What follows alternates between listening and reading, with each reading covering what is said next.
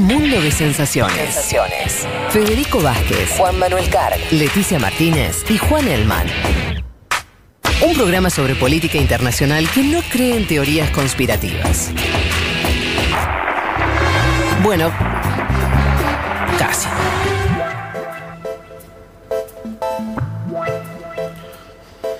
Bueno, muy bien. Eh, cuando faltan 11 minutos para las 14 horas, nos metemos con el último de los temas que habíamos prometido para el día de hoy, que tenía que ver eh, no con el coronavirus particularmente, sino con algo que atraviesa de forma, decíamos, muy fuerte, aunque no se hable siempre, aunque no esté siempre arriba de la mesa, siempre está arriba de la mesa. Eh, aunque no se diga siempre está arriba de la mesa, que es el peso atómico, las posibilidades de poder nuclear que tienen los distintos países. Ustedes saben, en el mundo hay algo así como 200 países, más o menos. De esos 200 países, muy poquitos son los que tienen la bomba atómica. Y eso es un club, ¿no? Algunos entran, algunos tratan de entrar, eh, sin este.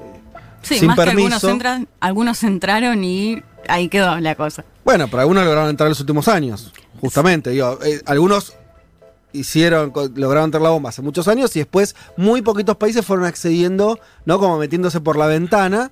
eh, pero siguen siendo muy pocos en relación a la cantidad de países que, eh, que hay.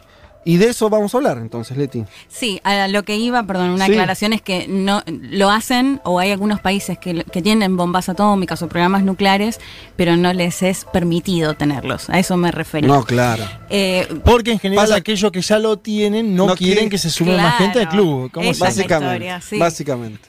Una fecha voy a poner A para empezar a explicar Sí. un poco esto e intentar hacerlo amigable. 2 de agosto de 1939, el físico alemán Albert Einstein le envía una carta con su firma al entonces presidente de Estados Unidos, Franklin, eh, Franklin Roosevelt, Sí. y le dice que en la Alemania nazi, de la cual él había huido y estaba viviendo en Estados Unidos, había posibilidades de que este- se esté construyendo o que se sepa cómo construir un arma de destrucción masiva. Bien. Y en esa carta es donde le recomienda o habla del uranio como eh, factor principal o fuente de energía para la construcción del armamento nuclear. Carta directa de Einstein al presidente de Estados Unidos. Al presidente de Estados Unidos. Esto es en 1939. ¿Qué pasa después? A comienzos de la década de 40 se lleva adelante el proyecto que se conoció como Proyecto Manhattan, que es eh, Estados Unidos junto con Canadá y el Reino Unido, empiezan a investigar todo este tema del uranio, del enriquecimiento de uranio y demás. O sea, le dan bola a la carta de Einstein, básicamente. No es que, no es que No llega la carta y dice, ¿y este qué le, qué le pasa? Y Einstein, ¿Y Einstein? No Si lo dice, ah, sabremos mira. nunca, pero después voy a hacer No, un, bueno, un- pero- un breve comentario sobre sí, lo- por lo- Einstein y, lo que, y, lo que, y lo que le pasó a él, al menos, o lo Obvio, que se cree pero, que pasó. pero, Sí. pero tuvo, porque eh, fueron por ese lado, no es que se pusieron a investigar otra cosa. Claro, bueno, algunos dicen que supuestamente ha- habrían llegado al mismo fin Ajá. sin esta carta. Bueno, La pero estuvo la carta, es la que mandó. La carta la mandó y la cuestión es que en la década del 40 Sí. se empieza con este proyecto que te decía. En 1945 es la primera vez que se hace una prueba de, de bomba, una bomba atómica, una prueba nuclear y en ese mismo año es donde Siempre me parece que es súper válido recordar que el único país que utilizó bombas atómicas fue Estados Unidos, en Japón, en Hiroshima y Nagasaki. no una sino dos. Claro, dos y es el único. Bueno, fue el primero que, que la tuvo, o que al menos se supo que la tuvo, y fue el único que la usó, que la Contra usó. ciudades, no, no era, fueron Claro. contra un regimiento, la tiró, la tiraron en dos ciudades mega pobladas. Sí. Tranqui. En ese momento gobernaba Truman en Estados Unidos y si les parece escuchamos eh, al presidente después de haber arrojado la primera bomba atómica eh, en Hiroshima. Escuchamos lo que decía y ahora lo analizamos. A short time ago, an American airplane dropped one bomb on Hiroshima and destroyed its usefulness to the enemy. That bomb has more power than 20,000 tons of TNT. The Japanese began the war from the air at Pearl Harbor. They have been repaid many-fold, and the end is not yet. With this bomb, we have now added a new and revolutionary increase in destruction to supplement the growing power of our armed forces. Bueno, ahí lo que Truman decía es, eh, estaba contando que se había lanzado desde un avión esta bomba atómica, que los destrozos habían sido un éxito para el ejército estadounidense. Eh, hablaba de Pearl Harbor, que decía, o sea, los japoneses les respondimos Sí. y multiplicamos la respuesta que le dimos, está claro, asesinaron. Es incalculable todavía el número porque de las personas que murieron en el momento, más las personas que murieron después como por posibles eh, secuelas, son cientos de miles los muertos en Hiroshima y Nagasaki. Qué Y lo- poco carisma, ¿no? Que tenía al esa bestialidad que habían hecho. Total. Timorato, Total, una, porque una además voz- la gran mayoría eran ciudadanos de a pie, digamos, no ni siquiera militares. Eh, dice, con esta bomba hemos añadido un nuevo y revolucionario incremento en destrucción a fin de aumentar el creciente poder de nuestras Fuerzas Armadas y eso quedaba muy claro. Me preguntabas por Einstein y el año pasado se descubrieron estas cosas inéditas que se encuentran décadas después. Es un audio de él eh, en el cual muestra cierto arrepentimiento por esa carta que envió. Esto, algunos creen que Estados Unidos lo hubiese hecho o, o- hubiese- o habría llegado a la misma conclusión sin esta carta, pero lo cierto es que la carta estaba firmada por él y lo cierto es que Estados Unidos finalmente logra una bomba atómica y la utiliza en la década del 40. Lo que sucede después de, de la utilización de Hiroshima y Nagasaki es que la Unión, eh, la URSS en el 49 hace una prueba nuclear, lo mismo el Reino Unido en el 52, Francia en- en el 60 y China en el 63. Entonces es en esta década del, desde el 40 al 60 que se empieza a dar el- los programas nucleares en estos Sí. países que nombraba en el mundo, en un contexto además ya después de Guerra Fría. Son todos los países que ganaron la Segunda Guerra. Claro. Nombraste, ¿no? Sí. Francia, Re- eh, Reino, Reino Unido, Unido. y la Unión Soviética. Sí, y China en el China. 63 claro. también. Y China es la que, claro, se va, se va de es- eso, ya, sí. ya la China de Mao. Sí, en el 63. Claro, es la última, ¿no? De los grandes países que entonces logra la bomba. Así es. ¿Qué pasa? Bueno, cuando se ve todo esto, Sí. seguramente lo habrán hablado en otro momento, se hablaron de Guerra Fría, esta constante amenaza que no se hace, pero la amenaza y el temor y la tensión está siempre ahí presente.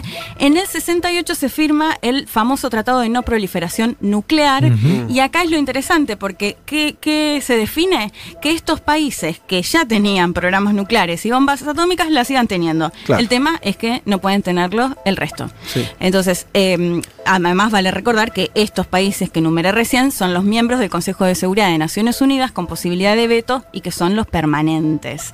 Digo, otra de las cuestiones que quedan ahí siempre que es polémica, pero en definitiva esa situación no cambia. ¿Quiénes no firmaron este tratado? Y eso me parece la otra parte, porque hasta acá es la, digamos, lo que se definió y lo que de alguna manera es lo legal, si se quiere, ¿no? Los países que tienen permitido Ajá. tener un programa nuclear. Los que no firmaron son India, Pakistán, Cuba e Israel.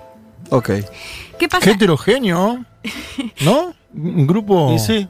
Sí, Eh, sí. Y Corea del Norte, que lo firmó en su momento, Ajá. pero en el 2003 se retira. Claro. Y bueno, ahora vamos a hablar igual Sí. de Corea del Norte. Pero los países que numeré que no firmaron, India y Pakistán, son los dos gobiernos que tienen bombas atómicas en la actualidad, porque, eh, bueno, lo probaron y en su momento los, mi- los propios gobiernos eh, lo, lo dijeron, digamos, ellos lo transmitieron. Entre India y Pakistán sucede algo similar, ¿no? El primero que, lo tiene es India y en este conflicto, por sobre todo por Cachemira entre ambos países, conflicto histórico, Pakistán a los años hace lo mismo, sim- similar, digamos, ¿no? Empieza con las pruebas nucleares y también llega a tener una bomba atómica. Digo, sí, remarco esto porque no es que se da en India y se da en otro país que no tiene nada que ver, ¿no? Sino que siempre suele eh, ser el mecanismo de defensa del país, construir, si lo pueden hacer en este caso, en defensa del otro país que ya la tiene, como en este caso India y Pakistán, en la década del 70 y el 80. La particularidad de India es que Estados Unidos en el 2005 lo reconoce como una especie así de figura de Estado responsable para tener programa nuclear. Ah, mira, o sea, le da un manto de legalidad. Sí, le da un manto de legalidad. El otro país eh, de que hablábamos, bueno, es Corea del Norte, que también en el 2000, les decía, eh, firmó el tratado en su momento, en el 68, en el 2003 se retira y en el 2006 empiezan eh, las pruebas nucleares. Se cree que fue con cierto o no éxito, pero sí se considera que tiene un programa nuclear muy importante. De hecho, bueno, eh, parece ya que forma parte de nuestro programa, pero lo nombrábamos hoy Alejandro Cabos Venos y él en su momento me decía algo muy interesante que era, si en Corea del Norte nosotros no tuviésemos eh, bomba atómica, seríamos un Irak o un Afganistán. La verdad, no hay forma, yo no encuentro una forma de decir que ese argumento está errado.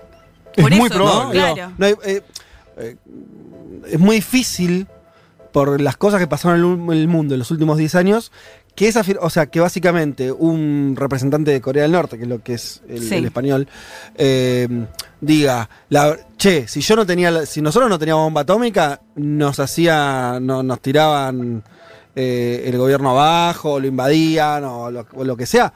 Si vos ves lo que pasó con países parecidos, entre comillas, países Sí. llamados parias y demás, Sí, del eje del mal para Estados Unidos, digamos. y la verdad que pasó eso. Y Claro. se tuvo que juntar Donald Trump con Kim Jong-un dos veces, digo. Sí, eso sí. también es por la bomba. No se juntó con Nicolás Maduro, por ejemplo, otra crisis eh, enorme que en otro país. Tiene que ver también con eso. No le des ideas a Nicolás Maduro Sí. que se me pone a armar una bombita. Igual uno cree que no, no, ni- ni- no tiene ni para empezar. Quiere decir, la necesitas una estructura eh, Grande. científica, militar. Corea del Norte probó una bomba de hidrógeno hace cuatro Sí. años. Y, eh, y tardas en el tiempo. Además, lo otro que pasa, bueno, Leti, no te quiero interrumpir, pero digo, como que se. mm, El mundo al final sabe cuando alguien está desarrollando una bomba, ¿no? Sí, sí. no hay forma de ocultarlo. Lo puedes ocultar un poquito, pero no, al final se sabe. Sí, o sea, a ver, algo de propaganda seguro hay también. Digo, lo que más vemos de Kim Jong-un es cómo muestra sus armas, Sí. sus misiles y demás. Digo, también hay un poco Claro. en juego la propaganda. Pero viste que las- de las pruebas probarlo, ¿no? de las pruebas informa primero Corea del Sur siempre. ¿Para qué decías, hermano, ahí? No, eso que tenés que probarlo, o sea, a ensayar es, Claro, es, digamos, eh, no puede estar percibido. Eso, no, no hay forma, no es que lo puedes hacer en un galpón. Y Claro. bueno, no, no se entera nadie. Bueno, de hecho ese es otro tema, porque hay muchos países que reclaman las secuelas de todas estas pruebas en países que no son el suyo, sino que lo hacían en los países tercermundistas. Ah. Eso lo podemos dejar igual para otra columna. Eh, hablaba de Israel Sí, también, porque claro. Israel es el otro país del cual siempre se dijo que Mm. tiene, pero el gobierno nunca lo reconoció. Para eso eh, me comuniqué con Kevin Ari Levin, que él es sociólogo y es secretario del Departamento de Medio Oriente del Instituto de Relaciones Internacionales de la Universidad de La Plata. Y me parece súper interesante lo que me contaba, si les parece lo escuchamos. Sí. Eh, digo, se cree... ¿Cómo? No, ese, ¿Eh? ese no, ese Eh, no. eh, te- lo, tú- lo sacaste a Homero. Epa. Digo, se cree que hay armas nucleares, más de 100 bombas nucleares eh, en Israel, porque Israel persigue una política inter- intencional de ambigüedad. Es decir, nunca declaró la existencia de bombas nucleares porque eh, no declararlo también le da cierto nivel, cierta posición moral para eh, protestar eh, cualquier avance de otro país de la región en Claro. el tema de bombas nucleares. Por ejemplo, a principios de los años 90, Israel bombardeó Irak por creer que estaban avanzando hacia una bomba nuclear. Están las protestas públicas de Israel con respecto a Irán. Israel eh, acusa que Irán está eh, buscando bombas nucleares y que eso sería un riesgo para la región. Entonces, en ese sentido, reconocer que hay armas nucleares en Israel eh, sería un problema en este, eh, esta búsqueda de sostener la superioridad defensiva que Israel busca desde el comienzo. Claro. Bueno, ahí lo escuchábamos. Es re interesante a lo de Israel, porque es otra Sí. lógica. Total, así que dos cosas me gustaría como analizar de lo que nos estaba diciendo eh, Kevin Ari Levin. Y me contaba la historia, que también me dio acá pie para otra columna quizás, de Mordejai Banunu, o Mordejai, no sé cómo se pronuncia exactamente, que es un israelí que trabajaba en la ciudad de Dimona, donde hay una planta nuclear, y que en la década del 80 dijo que Israel tenía una bomba atómica. De acuerdo a lo que me contaba el, el especialista, este señor pacifista de izquierda se oponía y por eso lo contó. ¿Qué pasó? Eh, se va de Israel, se va a Europa, el Mossad envía a una Oh. mujer que lo Mm. conquista de alguna manera, lo cita eh, en Italia creo, y cuando él va, lo secuestran, lo llevan a Israel de nuevo, estuvo preso desde el 86 al 2004, y lo que me contaba Kevin es que si bien actualmente no está preso, no puede hablar con la prensa y tiene un montón de limitaciones. Ay, mamito. Esto por un lado digo sobre este secretismo que siempre hay, Sí. bueno, y además si se supone que son países que no tienen permitido tener un programa eh, nuclear con fines armamentísticos, ¿no? Porque también hay que decir que puede tener fines energéticos. Pero no, la- claro. la Argentina, de hecho, desarrolló Claro. energía nuclear, pero no la bomba. Claro. La otra pata que me interesó de lo que planteaba Kevin es que él dice también hay una cuestión moral. ¿Por qué? Porque Sí. Israel, sí. por un lado, es el que bombardeó la- la- el programa nuclear iraquí.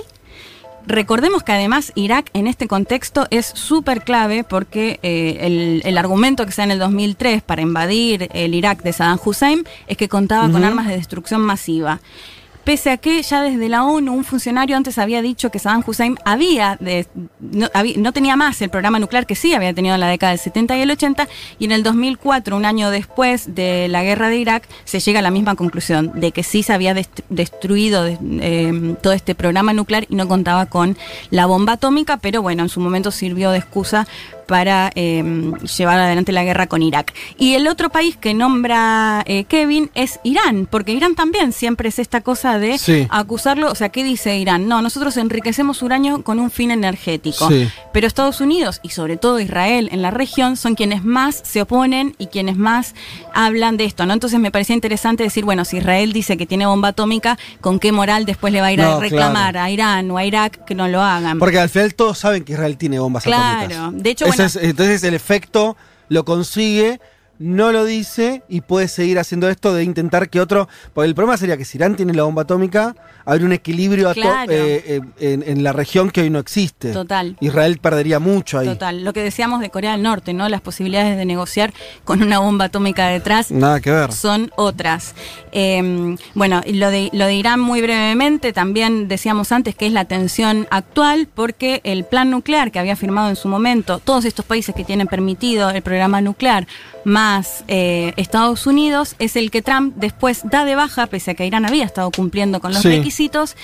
Y, y es por eso que Irán vuelve ahora, en estos momentos, de- o sea, los meses después, vuelve a enriquecer uranio Y se genera toda esta tensión en la, por la cual en enero hablábamos de la posibilidad de una tercera guerra mundial cuando Estados Unidos asesinó a un general iraní en Irak, pero siempre de fondo esta cosa de eh, Estados Unidos evitar, en teoría, que eh, Irán tenga una bomba atómica. No, pues sería, cambiaría mucho la región, ¿no? La- el- el- hoy la- esa región funciona a partir de la lógica donde Israel tiene la bomba, lo- pero no lo dice, y, y- pero eso también le... Este, me parece que sería otro juego distinto si Total. pasa como, eh, como, como pasa eh, con, con, eh, vos decías, India, Pakistán, dos países enemigos que los dos tienen la que, bomba. que se mantienen ahí porque saben que la escala puede ser mayor. Digo, más allá de las tensiones, y el año pasado hemos visto Sí. nuevamente eh, cómo se volvió a la tensión bilateral, yo creo que si Irán accediera, o sea, si tuviese la posibilidad de acceder a una bomba atómica, las, las negociaciones y las amenazas serían distintas. Escuchábamos un poco antes del tercer audio y para ir relajando y terminando, Sí. todos vimos algún capítulo de Los Simpsons que siempre hablan de todo, que no dejan nada afuera. Si les parece, escuchamos una partecita a ver quiénes A lo vieron y, y se dan cuenta. ¡Ya llegué, amor! Hola, Homero. ¿Qué es eso? Ah, unos planos que me pidió Adil, no sabes, es un chiquillo muy curioso. Podría construir una planta nuclear si él quisiera. Atención, Gorrión, sabemos que estás ahí. Te damos un minuto para rendirte. ¡Cielos! Ah, problema en el vecindario. Veré qué pasa. Soy su vecino, ¿qué hizo? Bueno, es que... La verdad es que seguimos el rastro de un espía que transmite información altamente confidencial a un país enemigo. Uh, Y mediante triangulación radial lo ubicamos exactamente en este punto. Vaya. No puedo decir más. Ah. Bueno, el nombre del Ah. país comienza con A. mm. Se acabó el Uh. tiempo, Gorrión. Vamos por ti. ¡Oh, cielos! A Adil le gustaría mucho ver esto. Adil. Oh, Dios. ¡Adil! ¡Ah, ahí estás! ¡A él! ¡Ay, está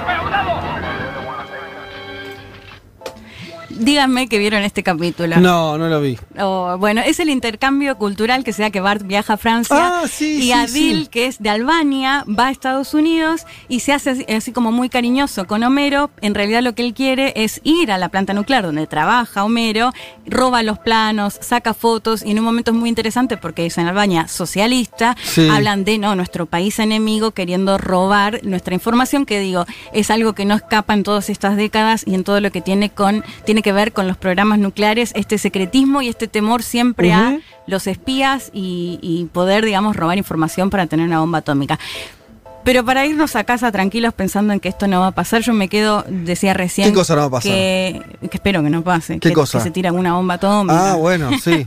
Digo que esta negociación, me quedo con una es, que, frase. es que, perdón, pero Sí.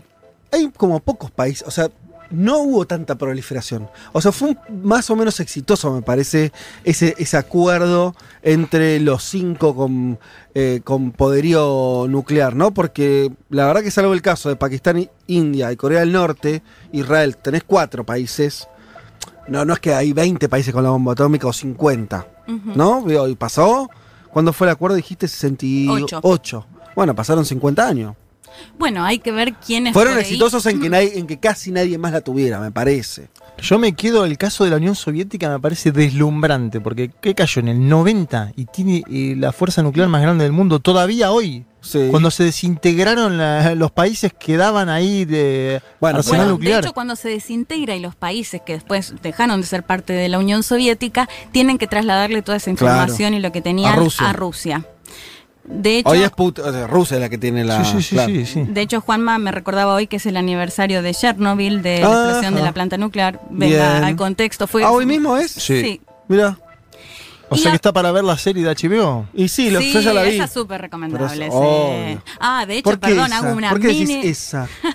Te ¿Estás quedaste queriendo mal. decir algo? Y, no te, y te digo que te la trataron de novelucha por ahí, pero no voy a Porque de habla en inglés, por ahí le gusta, ¿no? la serie de Chernobyl. no sean- Como hablan en inglés y no están en HBO. No, no para, sean snobs. ahora que dicen, eh, Sí. ay, no sé si es- no, no es de HBO, es de la BBC, la recontra recomiendo, pero no está en Netflix. A ver. Que hablé de Saddam Hussein antes, House of Saddam, es, Mira. eh, son cuatro capítulos de eh, la vida de Saddam Hussein desde que es vicepresidente y le da el golpe al presidente de ese momento, Sí. pasa a ser presidente hasta su ejecución. Uy, qué es bueno. ¿Y dónde buenísima. está?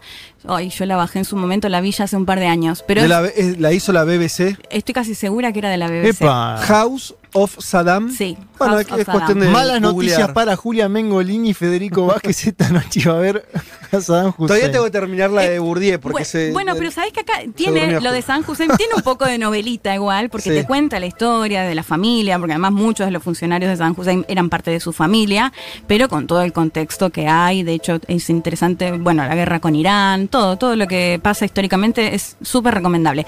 Para finalizar, les decía, me quedo con la frase de Putin cuando, y hablábamos de Rusia recién, cuando pasó esto del asesinato del general eh, iraní, y le preguntaron a Putin, seguramente lo habrán escuchado, si había posibilidades de una tercera guerra mundial, y lo que él contesta es, eh, lo que voy a decir puede sonar desagradable, pero el miedo al exterminio mutuo siempre ha contenido a los actores internacionales y ha frenado a las principales potencias militares a la hora de llevar a cabo movimientos bruscos. Y creo que de eso se trata, ¿no? Lo que decías, bueno, no sabremos si hay otros países que tienen programas nucleares porque seguramente lo van a ocultar para que no lo sepamos, pero sí nos queda claro que más allá de que se use o no se use, sí sirve y a través de las décadas sigue sirviendo para que puedan negociar y desde ahí la fuerza de negociación que pueden llegar a tener si cuentan con una bomba atómica o no. Bueno, muy bien. Eh, 14 y 11, casi 12 minutos del mediodía. Y esto, señoras y señores. ¡Se fue! ¡Fue, fue, fue, fue!